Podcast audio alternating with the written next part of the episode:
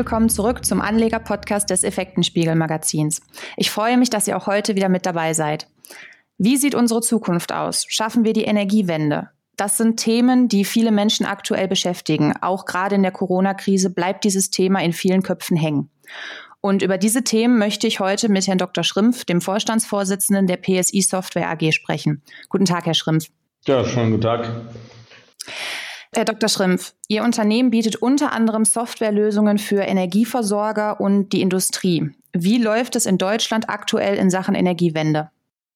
Tja, Frau Krüger, im Grunde genommen haben wir aktuell eher einen schleichenden Ausbau der erneuerbaren Energien. Das soll ja jetzt wieder beschleunigt werden. Für uns wesentlicher ist aber, dass der Stress durch die schon vorhandenen Fluktuationen der Erneuerbaren, Wind und Solar im Wesentlichen, der Stress in den Netzen äh, jetzt schon Milliardenverluste erzeugt für die Netzbetreiber, sodass wir gut zu tun haben mit unserer Software, das einzugrenzen und zu reduzieren. Also sind wir aktuell eher nicht im Zeitplan. Und was sind da jetzt die größten Hindernisse im Moment? Ja, es gibt noch ähm, immer einige kontraproduktive Regulierungen, etwa die Überwälzung der Staukosten auf den großen Stromautobahnen ähm, auf die Endverbraucher. Deshalb gibt es wenig Anreiz für die Netzbetreiber, hinreichend in Software zu investieren. Jedenfalls ein geringerer Anreiz, als das volkswirtschaftlich sinnvoll wäre. Ähm, aber wie das immer so ist, Regulierung ist ein komplexes Thema, äh, kann man leicht kritisieren, einzelne Punkte. Selbst aber mal sich eine rechtssichere, konsistente, zukunftssichere Regulierung auszudenken, ist dann äh, am Ende doch eine komplexe Geschichte. Aber von dem, vom Zeitplan ist so, dass man schon sagen muss, man versucht ja jetzt die Ziele höher zu nehmen. Äh, man kann sagen, dass die Dekarbonisierung in der Energieerzeugung und Verteilung gut vorangeschritten ist. In der Energiewirtschaft ist ja, äh, wenn Sie mal auf die Unternehmen schauen, Energieversorger, kein Stein mehr auf den anderen geblieben, alles neu und äh, reorganisiert.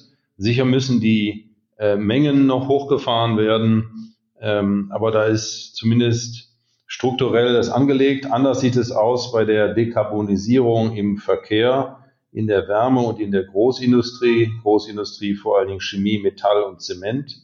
Da stehen wir noch am Anfang. Es ist völlig klar, dass das hunderte Milliarden kosten wird und auch zu einer Marktverzerrung führt, denn grüner Stahl etwa ist wahrscheinlich, wie die heutigen Hochrechnungen zeigen, deutlich teurer als der konventionelle Stahl, bei dem eben sehr viel CO2 emittiert wird. Und wie muss man Marktregeln in Europa etwa gestalten, sodass nicht ähm, Stahl mit dem hohen CO2-Anteil aus dem Ausland dann importiert wird, weil billiger, ja, sondern man muss irgendwie so ein Regime schaffen, eine Marktregel schaffen, ähm, dass man unter diesen Verhältnissen wirtschaften kann. Da stehen wir, wie gesagt, mit diesen Industrien überhaupt erst am Anfang. Äh, und das wird sicher noch äh, zwei Jahrzehnte dauern. Hm, und was ja dann auch immer viele interessiert, wie sieht es so im internationalen Vergleich aus? Ja, das ist eine schöne Frage. äh, Im Prinzip kann man sagen, dass die Energiewende äh, bisher nur in wohlhabenden und dicht besiedelten Gebieten erfolgt ist. Man musste sie sich bisher leisten können.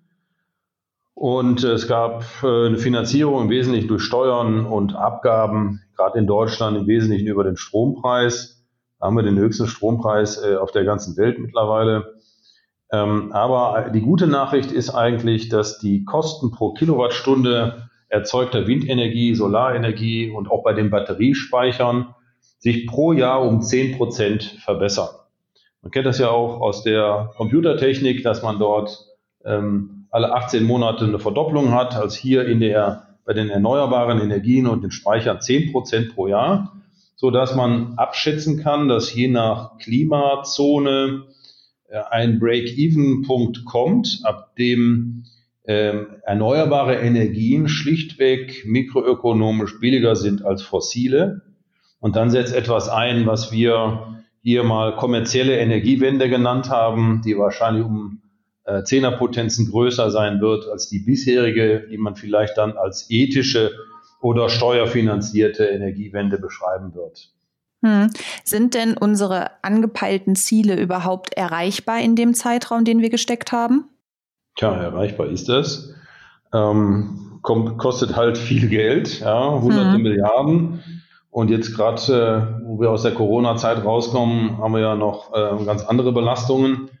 Ähm, und es ist eine komplexe Aufgabe, das muss man mal sagen. Ein Zusammenspiel äh, des Regulierers, des Gesetzgebers einerseits, der Netzbetreiber und Finanzierer als zweite Partei und als dritte Partei äh, Technologieanbieter, sowohl diejenigen, die dann äh, Equipment herstellen, als auch wir äh, als Softwarehersteller. Diese drei äh, müssen perfekt zusammenspielen. Und was wir bisher gesehen haben, ist, dass immer wieder jahrelange Blockaden, Unverständnis auftreten können, Investitionsstau, aber auch Investitionsblasen wie etwa die Solarindustrie. Das ist sehr, sehr komplex, äh, diesen Dreiklang äh, in der richtigen, im richtigen Tempo voranzutreiben. Trotzdem bin ich da optimistisch. Es ist teuer, ja. Ähm, es ist auch marktverzerrend, aber es ist technisch machbar. Hm. Und was glauben Sie als Experte jetzt, welche Energieträger haben die größte Zukunft? Ja, ich denke, die fossilen, um mal auf die äh, zurückzuschauen, haben entweder den Peak schon hinter sich oder unmittelbar äh, bevor.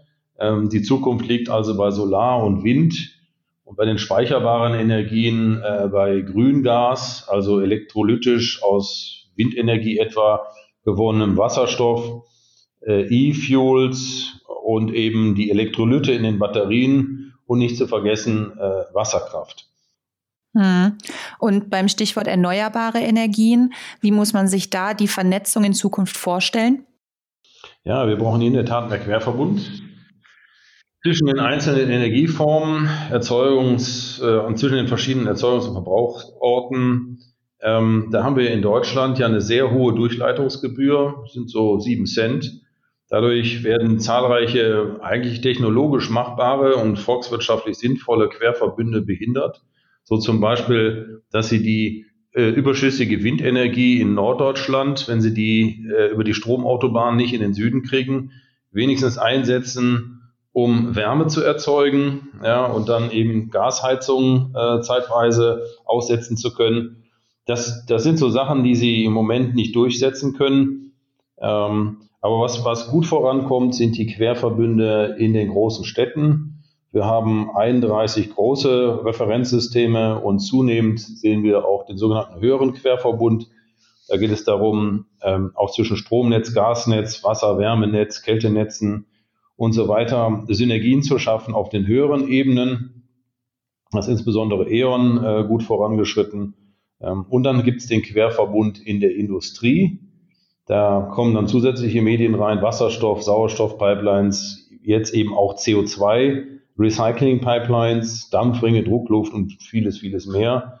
In der Summe muss man sagen, dass diese Kopplung der einzelnen Energieformen erheblich dazu beitragen kann, äh, Energie einzusparen und auch Speicherbedarf äh, zu reduzieren. Ähm, das ist allerdings eine, eine sehr komplexe Aufgabe, sowohl planerisch, eben, eben auch vom regulatorischen Rahmen, braucht das Zusammenwirken vieler Akteure und insbesondere was, was äh, in Deutschland vorankommen muss, ist die Energiewende in den Städten. Da ist noch viel zu wenig passiert. Wir haben vor allen Dingen bisher eine Energiewende auf dem Land gesehen. Hm. Was muss da jetzt in den Städten noch passieren? Konkret? Ja, da gab es ja einige große Investitionshemmnisse über viele, viele Jahre. Ich nenne mal das Mieterstromprivileg. Äh, das ist ja mittlerweile ähm, bereinigt worden, aber auch einfach sehr, sehr spät. Und deshalb ist es so, wenn Sie mal an äh, Städte in Norddeutschland denken, da glitzert nichts, ja, da sind keine Solardächer, nichts. Ähm, da fragt man sich schon, äh, wie kann das sein? Insofern ähm, hängen wir da als äh, ganzes Land hinterher ähm, und da müsste deutlich mehr passieren, äh, zumal ja auch äh, viele Möglichkeiten in den Städten sind, äh, Wärme, ähm, Fahrstrom, Kraft-Wärme-Kopplung, äh, Kälte äh, im kleinräumigen Maß zu nutzen, auszutauschen.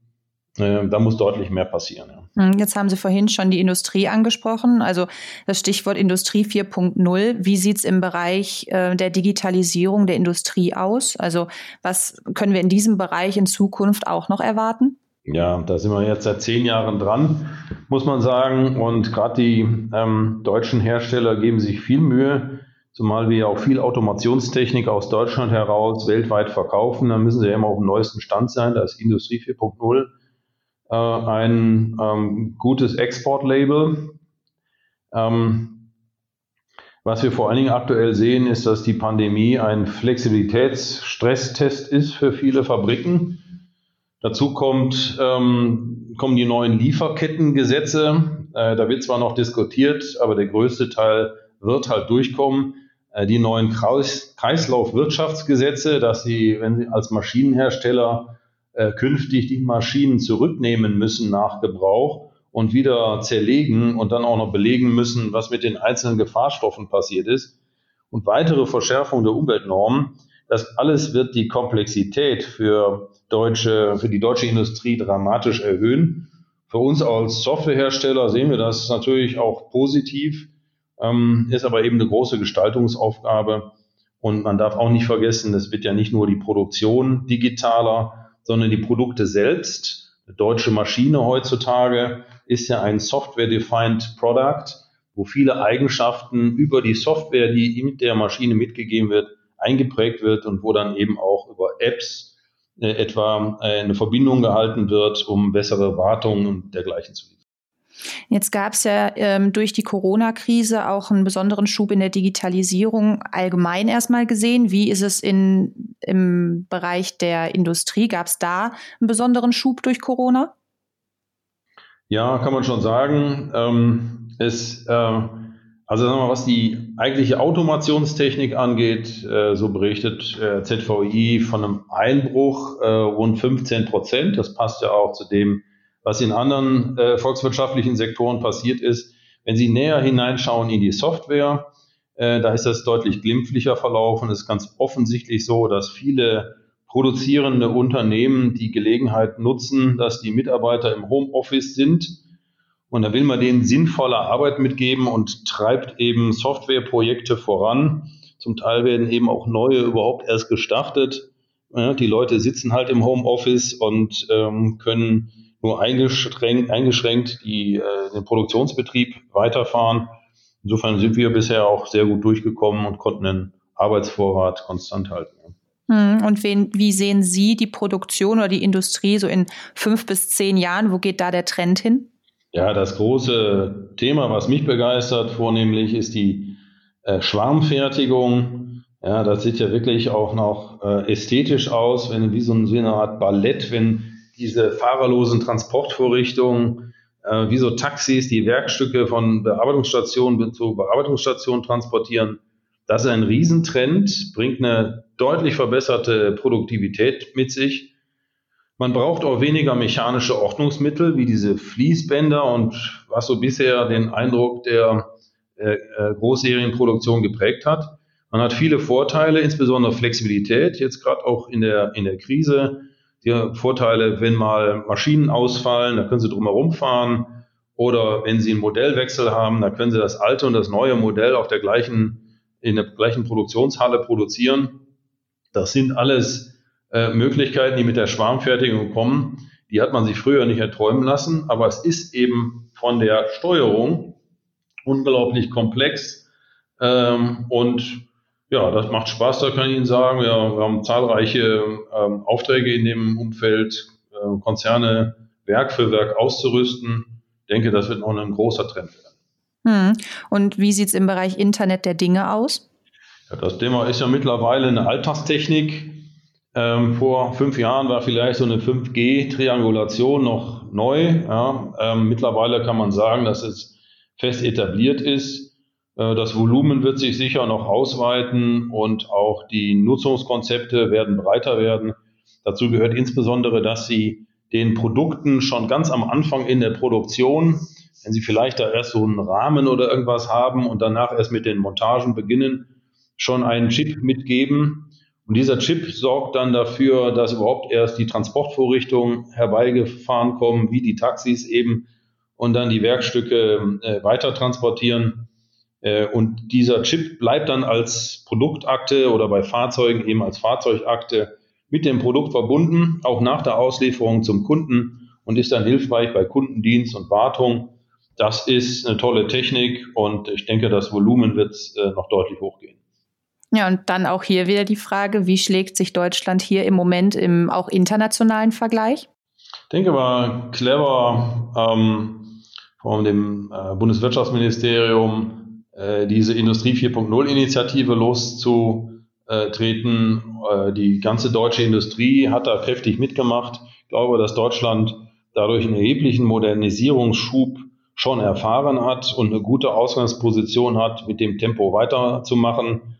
Andere Länder haben da nicht so früh ähm, den Einstieg gefunden, äh, sind nachher erst ein Stück hinterhergelaufen. Ich denke, das war eine super Initiative. Geht natürlich jetzt darum, die Skalen zu vergrößern und äh, viel Geld zu verdienen. Letztendlich leben wir äh, als Deutsche von diesem Sektor Automation, äh, Maschinenbau, Fahrzeugbau ist ein ganz wichtiger äh, Teil unserer Volkswirtschaft. Insofern finde ich das gut, dass äh, Deutschland hier so viel Tempo gemacht hat. Ich will noch sagen, ähm, wir sehen ja aktuell den Ausbau dieser europäischen Cloud. Mhm. Ja, dem wünsche ich viel Erfolg, denn die amerikanischen Clouds sind schon erdrückend in ihren Größenverhältnissen und Möglichkeiten, quer Synergien zu schöpfen. Ähm, wir äh, meinen, dass man gut beraten ist, unabhängig zu bleiben, sowohl als Kunde als erst recht als Softwarehersteller. Deshalb haben wir so eine Multi-Cloud-Technologie äh, entworfen und können in jede Cloud, die ein Kunde haben möchte, hineinliefern. Ob das jetzt eine amerikanische ist oder eben jetzt die neue europäische. Und ähm, auch wir halten uns frei von Betriebssystemen, Datenbanken, Browsern, Clouds, alles das, was auf dem Markt ist, können wir bedienen wir haben früher mal Abhängigkeiten gehabt und das bitter bezahlt. Ähm, und was man sagen muss, diese Befreiung von den Abhängigkeiten, die sollte man äh, nutzen, auch als Kunde und äh, dann auch imstande sein, viele ähm, ja, tägliche Kaizen, ne, man kennt das ja, kontinuierlicher Verbesserungsprozess, dass man da als Kunde vieles selber machen kann, das ist von großer Bedeutung. Ja, grundsätzlich, dass die Industrie darauf achtet, diesen Change-Prozess, diesen Verbesserungsprozess, ähm, dass der eine gute Geschwindigkeit hat. Mhm. Von auch großer Bedeutung. Und jetzt haben Sie gerade schon das Thema Cloud auch angesprochen. Wie sieht es da beispielsweise mit der Sicherheit dann auch aus? Ja, das ist ein großes Thema. Ne? Ähm, ich denke, dass wenn man heute cloud-basierte Software anbietet, dem Kunden die Wahl lassen muss, ob der Kunde vor allen Dingen auf einen niedrigen Preis ausgerichtet ist ob der Kunde Daten im eigenen Lande halten möchte oder gar auf dem eigenen Betriebsgelände. Auch dafür gibt es viele gute Gründe. Und oder ob der Kunde Grünstrom für die Cloud im Betrieb sehen möchte. Ja, das sind so drei Kriterien, die man auch gerne kombinieren kann, aber die dann eben auch ihren Niederschlag haben äh, im, im Preis. Und wir sagen, man muss dem Kunden die Wahl lassen. Viele Mittelständler zu Recht ähm, äh, machen sich große Sorge um den Schutz ihres Intellectual Property. Viele werden einige Erlebnisse gehabt haben in der Vergangenheit. Insofern ist da gut beraten, die Daten im Lande zu halten und äh, am besten sogar noch auf dem eigenen Betriebsgelände. Hm. Dann danke ich Ihnen an dieser Stelle für das hochinteressante Interview. Ja, vielen Dank.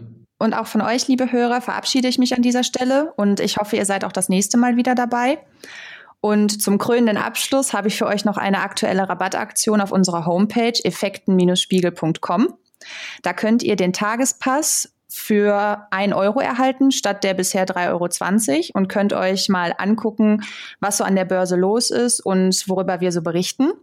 Und die Aktion läuft ab dem 26. September und gilt dann für vier Wochen. Und wir würden uns freuen, wenn ihr vorbeischaut und natürlich auch, wenn ihr unseren Kanal abonniert und dann sage ich bis zum nächsten Mal und hoffe, ihr seid auch das nächste Mal wieder mit dabei und bleibt gesund.